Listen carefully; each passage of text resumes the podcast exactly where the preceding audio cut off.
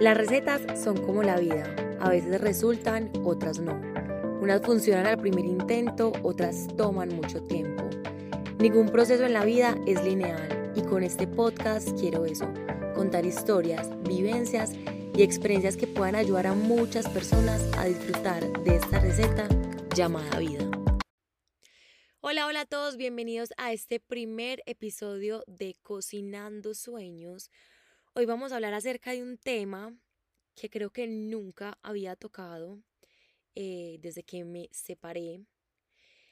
Y con esto, con este espacio, sobre todo con este podcast, quiero hacer eso, quiero tocar temas que tal vez en Instagram o en otras redes sociales no me he sentido capaz de hacerlo, pero este tema estuvo retumbando como varios días en mi cabeza. Es más, iba a empezar con otro tema, pero algo dentro de mí dijo, no, tienes que empezar con este podcast.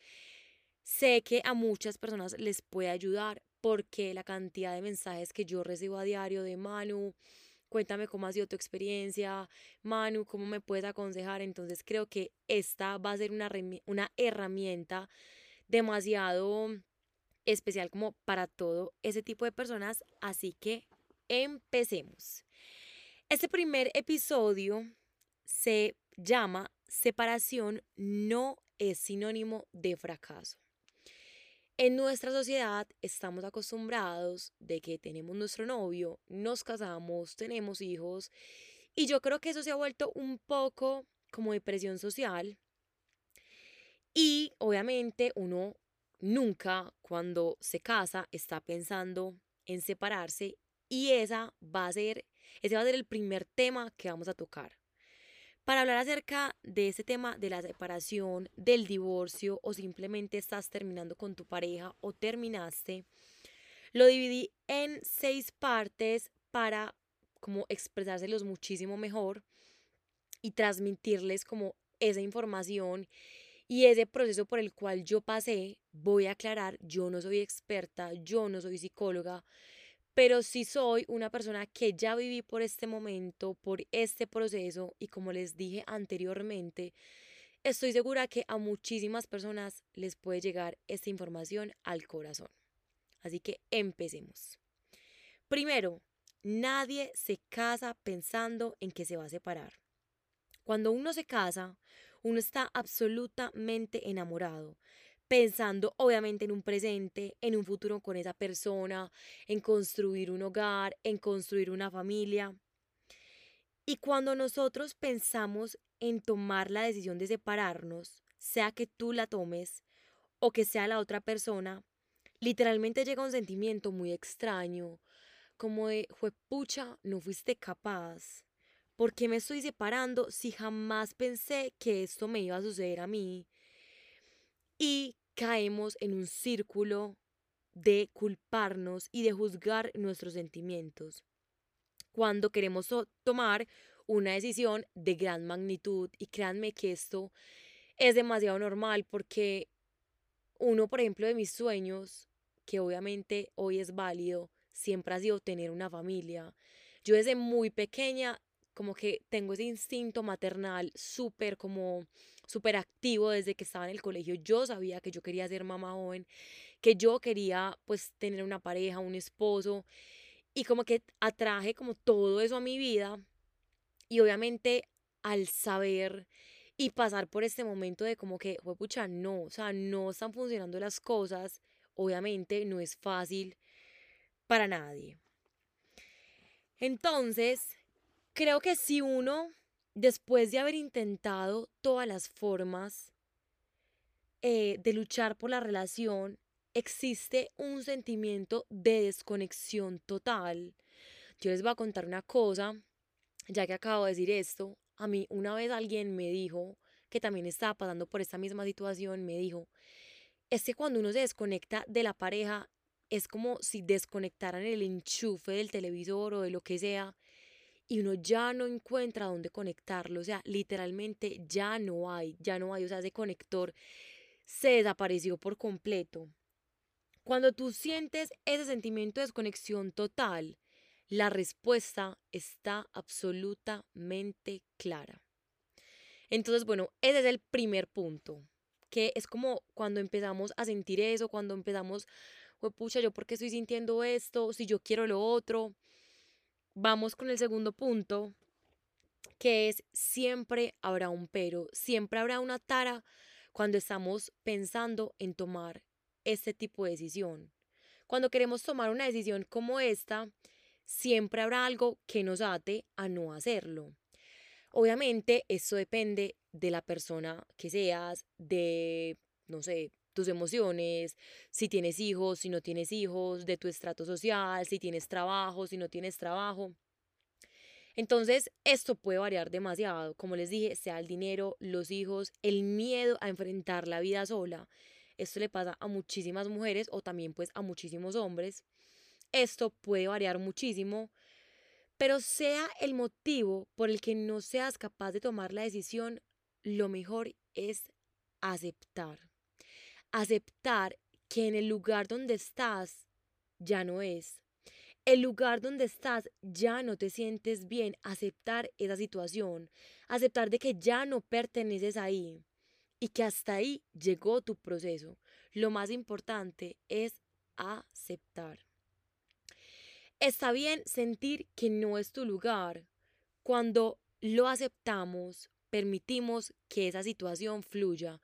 Porque cuando nosotros no aceptamos como o sea, les pongo un ejemplo, en vez de decir como que, bueno, estoy sintiendo esto, lo acepto y realmente voy a tomar cartas sobre el asunto, o en vez de decir, no, esto no me puede estar pasando a mí, porque me está pasando a mí, imposible, si yo tengo que tener una vida perfecta, una familia perfecta, no, vidas perfectas no existen, familias perfectas no existen, relaciones perfectas no existen, entonces realmente es sentarse y decir, acepto esto que me está sucediendo y dejo que fluya. Entonces, nuestras decisiones no pueden estar basadas en el exterior, porque muchísimas veces no sabemos ni por dónde empezar, ni qué hacer, y empezamos a buscar en el exterior la respuesta. La respuesta siempre está en nuestro interior.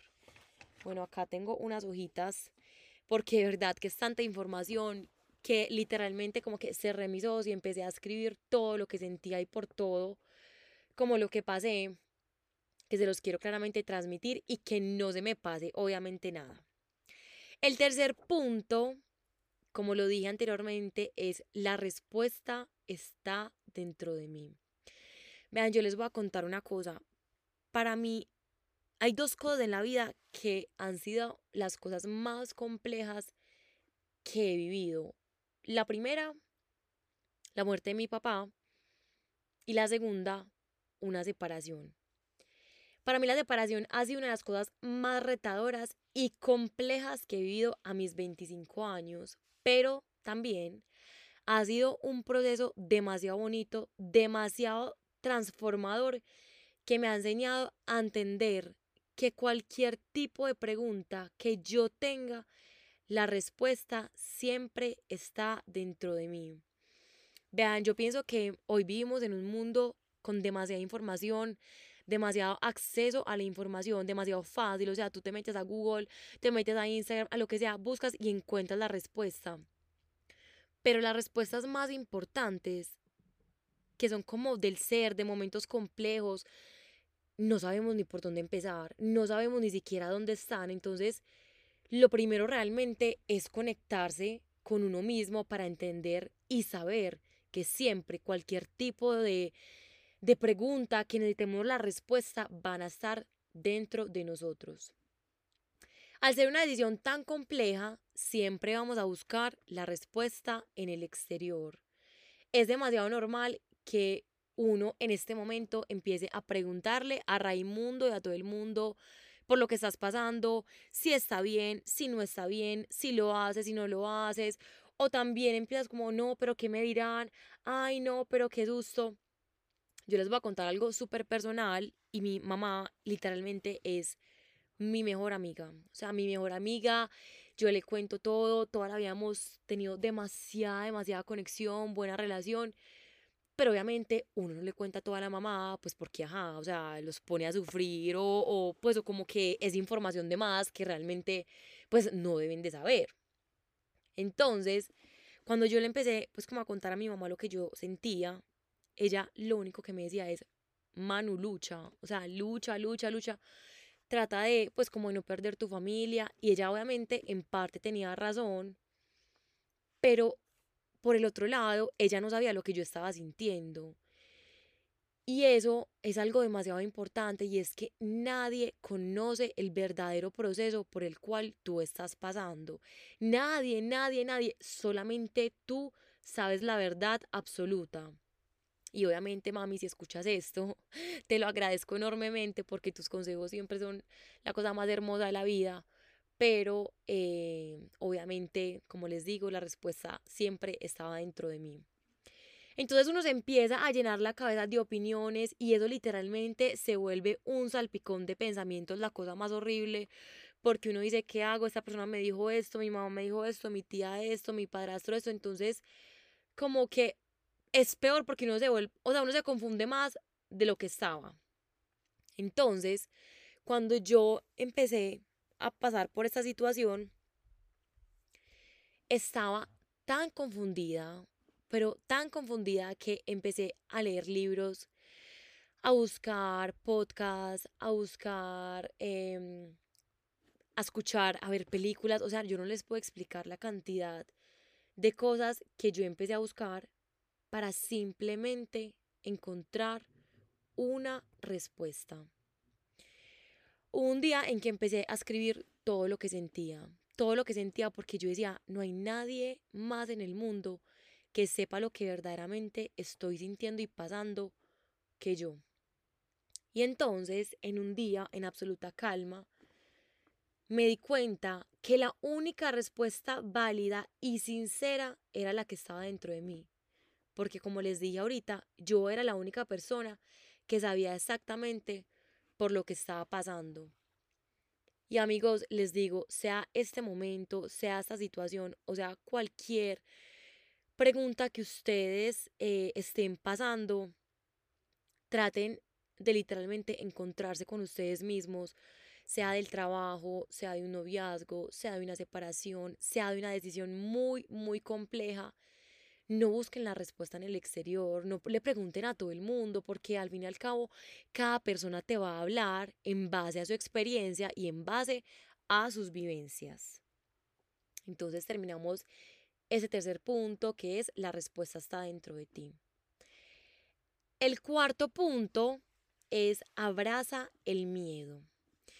Bueno, yo creo que este sentimiento es literalmente uno de los que se apodera en esta situación o en este proceso, porque creo que es lo más normal del mundo.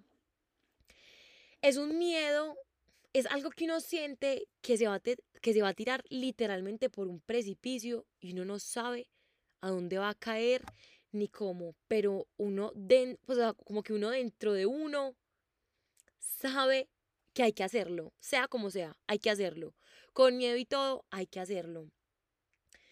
El miedo es un sentimiento absolutamente normal en este proceso. Porque obviamente, ¿cómo no le vamos a temer a lo desconocido? A lo que nunca hemos vivido. Miedo a dónde voy a llegar, cómo será mi vida de ahora en adelante, miedo a herir tu familia, miedo a herir tus hijos en caso de que los tengas.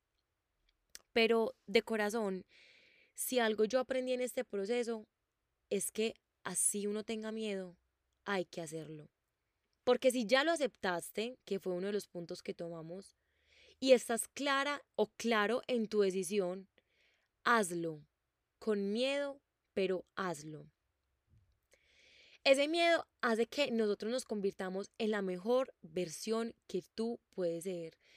Y realmente esto puede sonar un poquito cliché, pero se los juro que cuando uno tiene miedo o cuando uno está en una situación como de apuros, sea cual sea de tu vida, esos momentos son los que realmente sacan la mejor versión de uno. O sea, uno puede llegar a hacer unas cosas que uno, como que esa Manuela de antes, como que observarse hoy y decir, fue pucha, todo lo que has logrado por ese miedo que alguna vez sentiste.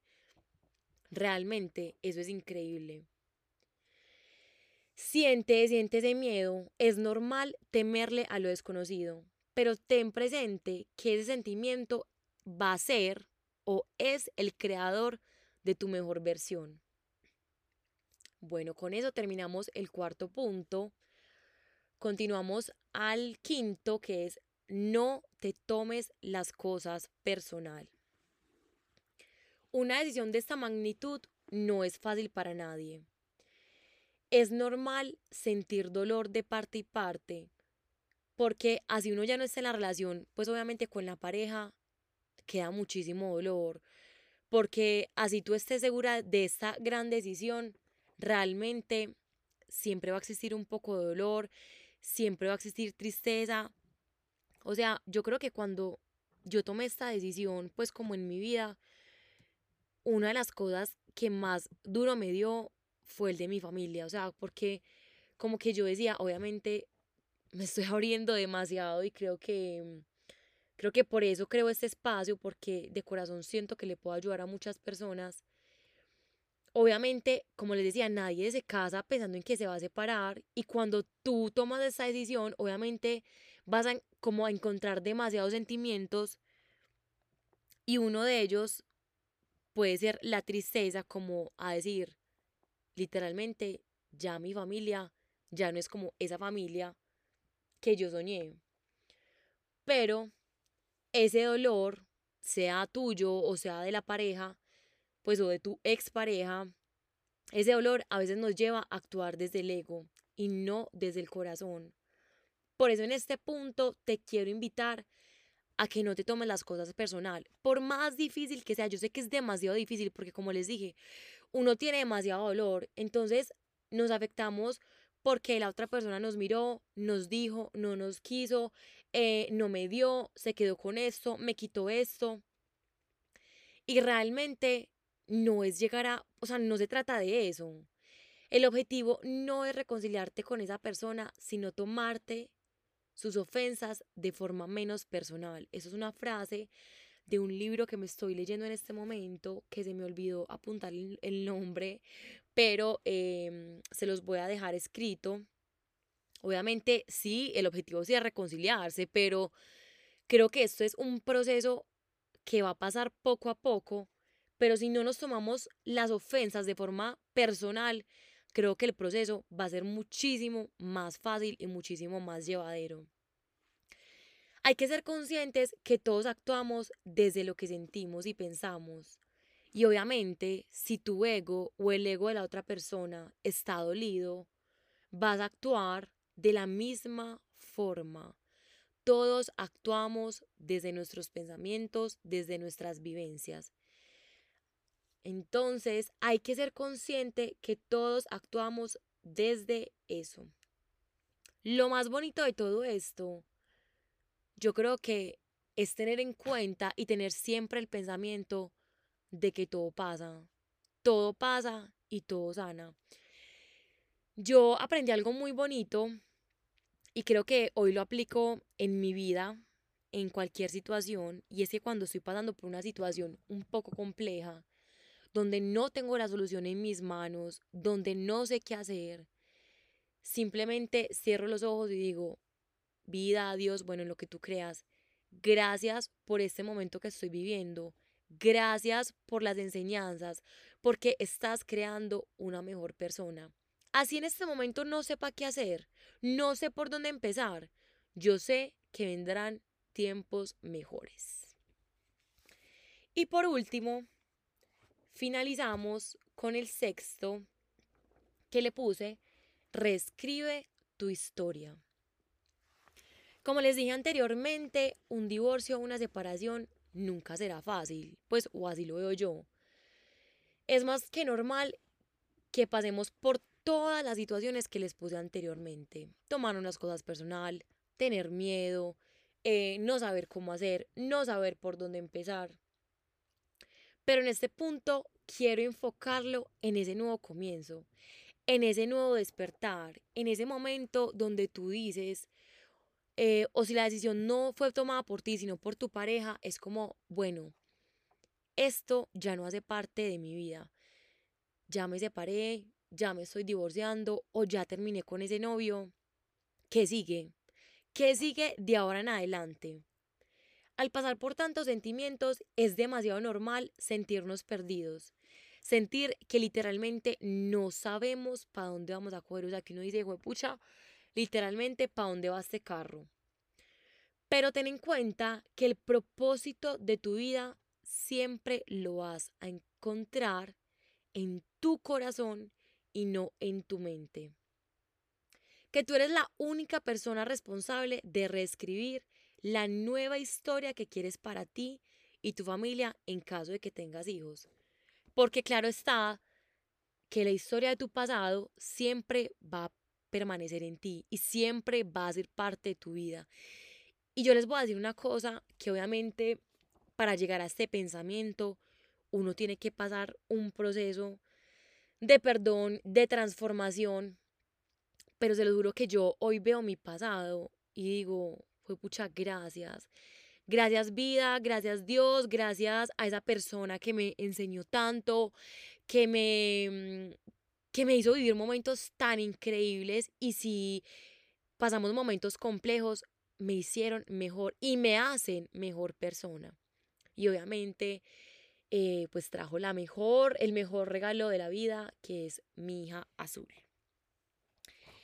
Entonces, ten en cuenta que el proceso nunca es lineal. Yo les voy a decir una cosa, así no tenga una buena relación con su expareja, así no tenga eh, una vida tranquila, así uno haya tomado la decisión o así la persona haya tomado la decisión y tú estés bien, el proceso nunca es lineal.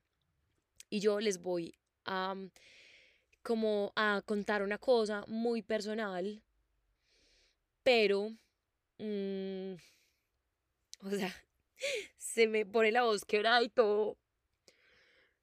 Pero, por ejemplo, a mí algo que me ha dado un poco duro es, por ejemplo, el tema familiar, que en el colegio, que el día de la familia, o por ejemplo algunas vacaciones donde eh, ella no pasa conmigo, o por ejemplo las festividades que mm, está con su papá, pues estamos hablando claramente de mi hija. Como les digo, el proceso no es lineal. Hay momentos de euforia, hay momentos de felicidad, pero también hay momentos complejos que, mm, que yo en esos momentos digo, si tú estás pasando por esto, es por algo, vendrán tiempos mejores y, siempre poner todo en una balanza y verle el lado positivo a eso que estás viviendo. O sea, por ejemplo, si en este momento que son las vacaciones de octubre y mi hija está con el papá, fue pucha, tenés tiempo para ti, para tus proyectos, para grabar este podcast, para compartir con tus amigos, para despertarte tarde, para dedicarte tiempo a ti. Cuando estás con tu hija, maravilloso, pasas delicioso, estás con ella, eh, le dedicas tiempo de calidad, pero de corazón no hay proceso lineal, no lo hay.